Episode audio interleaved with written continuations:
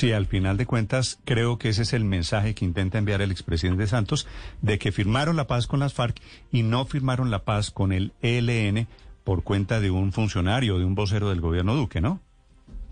Pues muy triste que un expresidente esté dando esas declaraciones, Néstor, porque eso es, eso es darle un poder enorme a un funcionario de, de, un gobierno que ni siquiera, primero ni siquiera se había posesionado, porque estamos hablando de antes del 7 de agosto.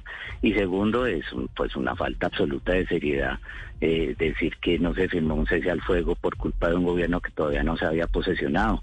Y además ahora desmentido por el propio ELN, quien dice que quien no quiso firmar el cese al fuego fue el propio presidente Santos.